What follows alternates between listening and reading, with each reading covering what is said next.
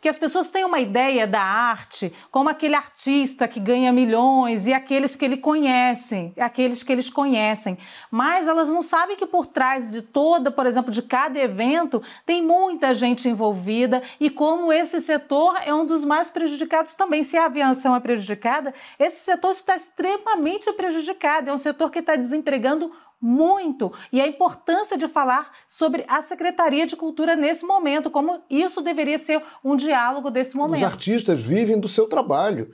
Com exceção daqueles que, são, que têm muito dinheiro, que têm muito público, que têm essa estrutura de mega shows, e eles têm patrocinadores, então, tem patrocinadores que buscam ligar suas, suas marcas a esses artistas. A gente viu agora, repita essas lives, algumas lives é, patrocinadas, né, com grandes empresas patrocinando essas apresentações, mas a grande maioria dos artistas não.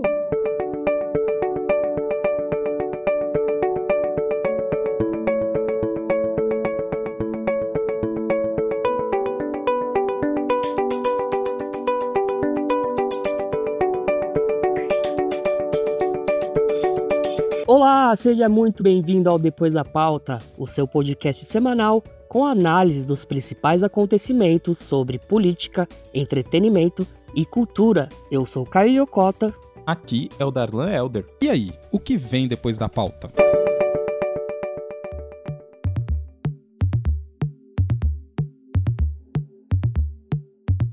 A quarentena ameaça a economia em diversos setores e a indústria do entretenimento não seria diferente. Sofreu quase que completa paralisação em diversos aspectos. Estreias milionárias dos cinemas foram adiadas, turnês mundiais paralisadas, festivais e peças de teatro sem previsão de volta.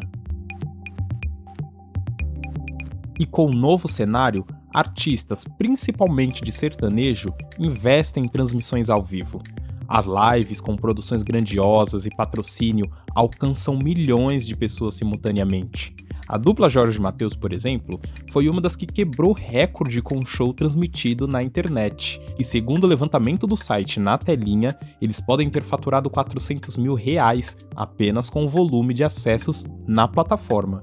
Verdade, Darlan. Mas e os artistas independentes nesse momento? Além de toda a rede de profissionais da cultura, como eles ficam? Representantes de mais de 70% dos trabalhadores da área, os autônomos da área cultural não têm apoio externo, nem previsão de retorno à normalidade. Bem, Caio, e durante esse período surgem alguns projetos, também independentes para apoiar esses profissionais que vivem de arte, desde a arrecadação de fundos até doações aos mais vulneráveis. A fim de compreender essas questões, conversamos com três pessoas que de alguma forma estão envolvidas com arte independente.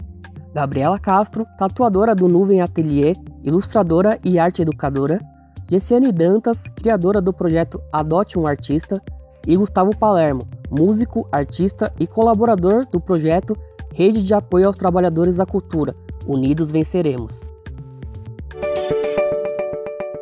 Bom, primeiramente, muito obrigado por aceitarem a participar desse episódio e eu peço que vocês se apresentem para o nosso público e contem um pouco da história de vocês, quando vocês começaram. Oi, eu sou a Gabi, Arte Gabi Inc. E primeiramente eu queria agradecer o Depois da Pauta por essa oportunidade. Bom, eu sou artista, tatuadora e arte educadora. A arte educação começou esse ano. Sou formada em artes visuais, porém eu nunca tinha lecionado. A tatuagem começou ano passado, em maio, então, estou fazendo um aninho de tatu. E a artista, acho que assim, sempre gostei de desenhar, a arte sempre foi minha área de conforto. Então, acho que desde pequena, assim. Olá, olá pessoal, tudo bem com vocês? Meu nome é Gessiane Dantas e eu sou a criadora do projeto Adote um Artista. É, antes de mais nada, eu gostaria muito de agradecer a oportunidade de fazer parte dessa discussão e Bem, uh, falando um pouco sobre o meu projeto, o Adote um Artista é um projeto que estreou no ano passado, no meio do ano passado, para ser mais exata. E a, basicamente é um projeto que fala sobre arte e divulga artistas. Bom, primeiro agradeço muito pela oportunidade de falar desse projeto. Eu sou Gustavo Portela, Sou músico, sou produtor audiovisual também, produtor musical. E tenho muitas relações com vários núcleos de artistas aqui, em, aqui no Ceará, especialmente em Fortaleza, que é onde eu moro.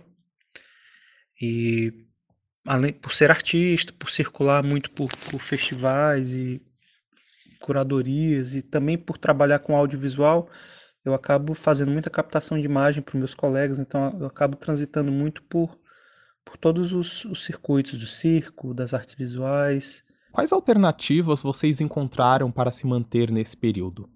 Bom, eu consegui achar algumas soluções. A primeira é que eu faço parte do Nuvem Atelier, um estúdio em São Paulo. Então a gente está com uma rifa e a gente também está com um financiamento coletivo, onde a pessoa doa um valor e ela vai receber algo em troca, seja pôster, tatuagem ou perfuração.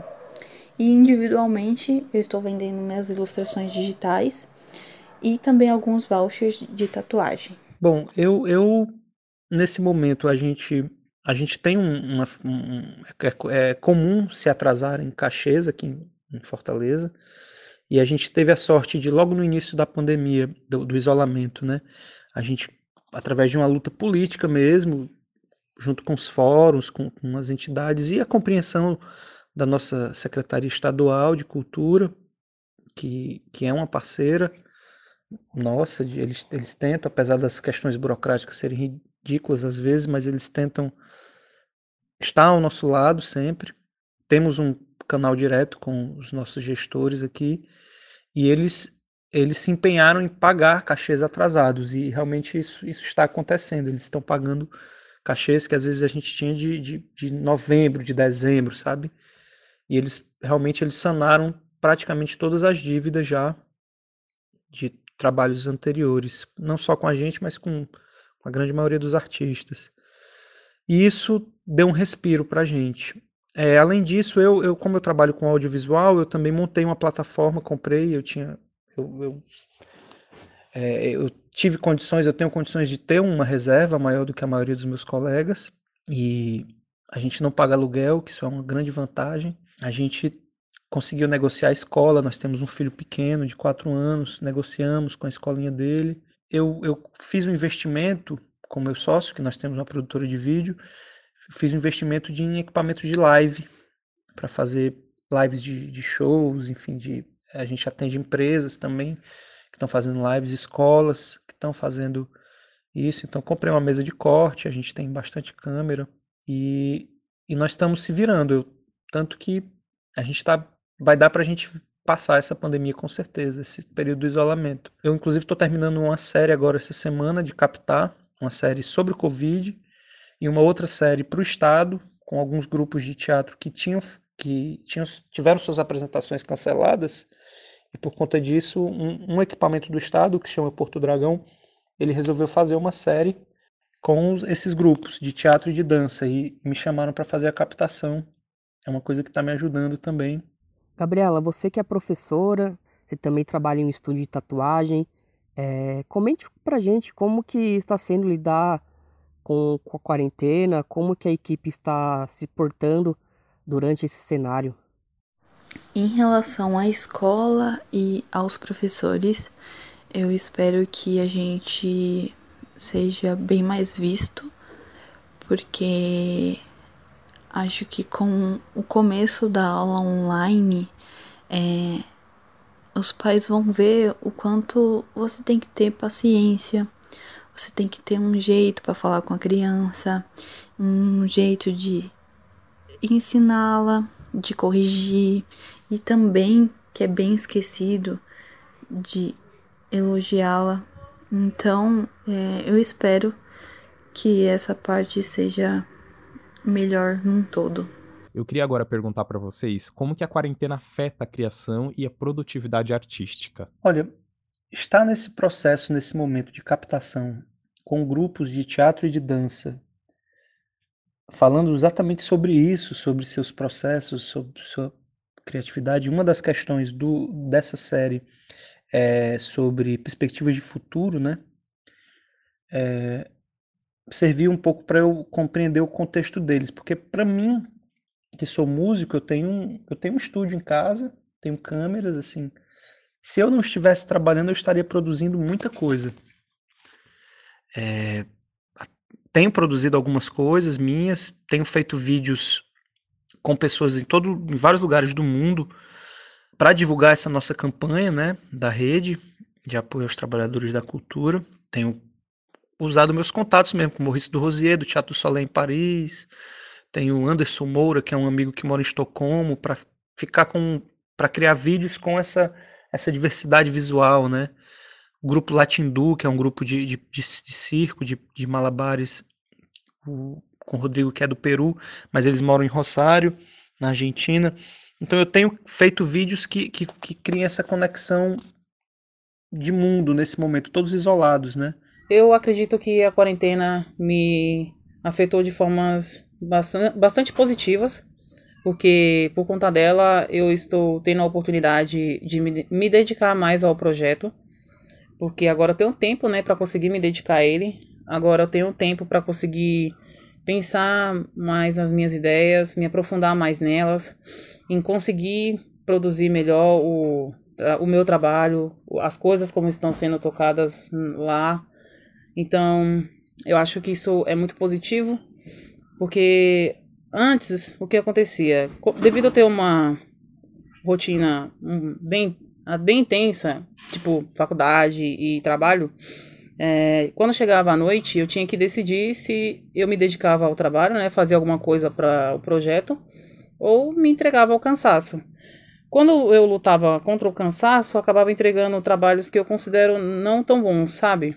Porque você, você, você sabe quando você consegue entregar algo, algo melhor, entendeu? E nesse caso, tinha isso que acontecia comigo.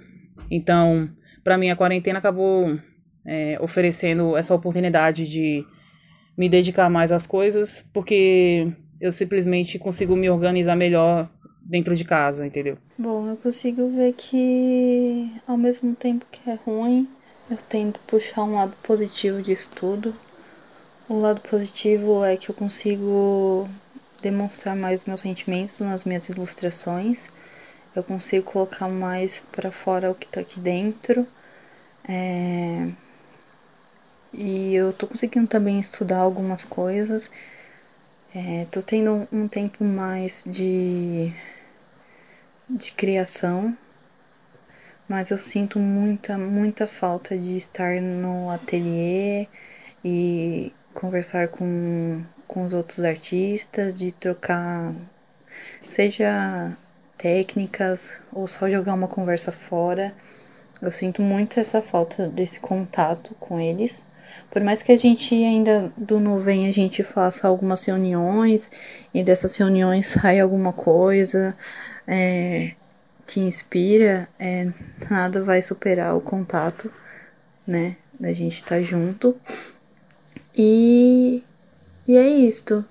Ao mesmo tempo que parece uma coisa muito linda de ah, eu estou em casa criando, tendo um tempo para estudar, tem aquela parte da solidão de o que eu estou fazendo, como que eu vou viver, como vai ser daqui para frente. E Essiane, você que faz esse trabalho com como adote um, um artista, esse projeto, é, o quão importante é o senso de comunidade para divulgação e apoio aos artistas. Acredito que o senso de comunidade é extremamente importante, ele também é muito necessário, ele realmente deve ser cultivado.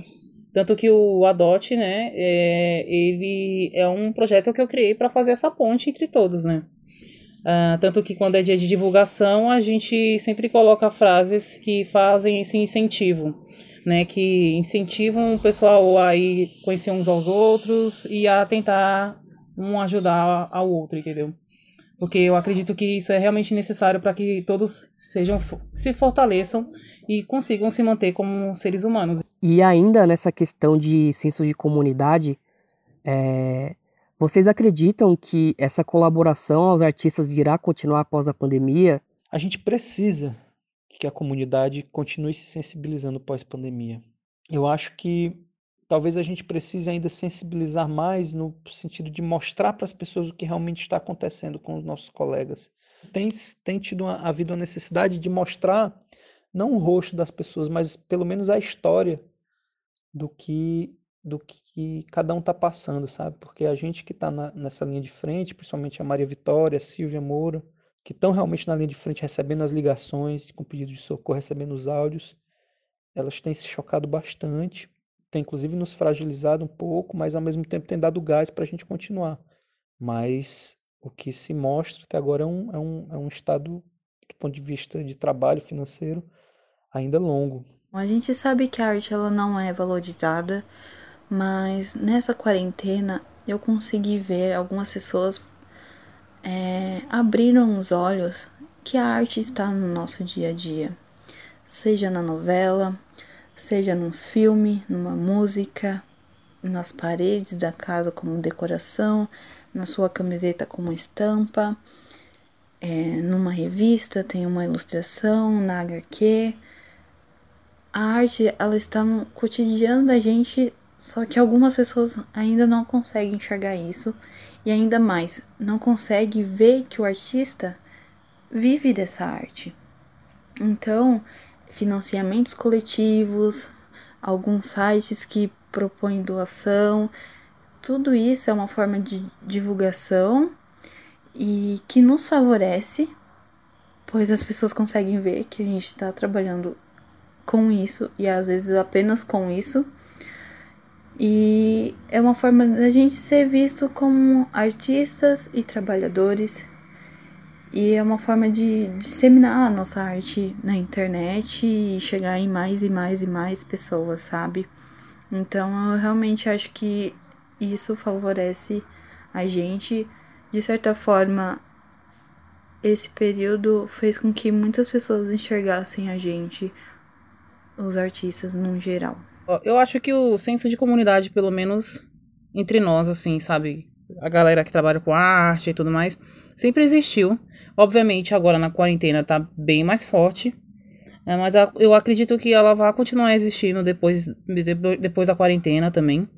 É, talvez é possível que dê uma diminuída, né? Porque ah, teremos a ideia de que não é tão urgente assim um ajudar o outro mas ainda assim a gente tem a ciência de que continua sendo necessário, entendeu?